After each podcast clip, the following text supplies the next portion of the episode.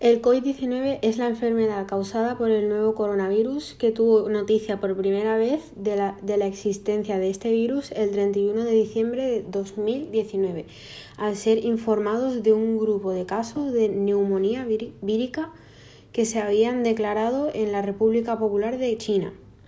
El coronavirus es un problema de salud y seguridad humana grave, pero a medida que las personas, empresas y gobiernos están cambiando sus comportamientos y patrones cotidianos para evitar el virus, también han habido efectos en el medio ambiente que han sido beneficiosos. Uno de estos efectos ha sido el cierre de fábricas y, y comercios en China, al igual que las restricciones de traslados aéreos impuestos ha producido una disminución en las emisiones de dióxido de carbono de al menos un 25% debido a reducción en el consumo de combustibles como el petróleo, gas o carbón.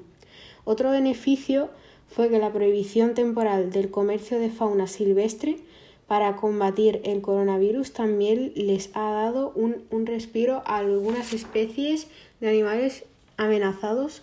ya que se utilizan ya, que se utilizan especies consideradas, consideradas exóticas tanto para la cocina como para la medicina tradicional.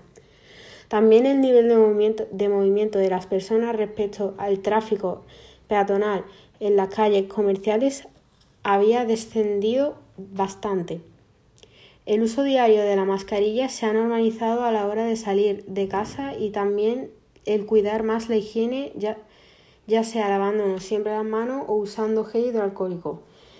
Aunque el COVID haya tenido algunos beneficios, también ha sido muy perjudicial y según noticiarios puede que, en el, que en el futuro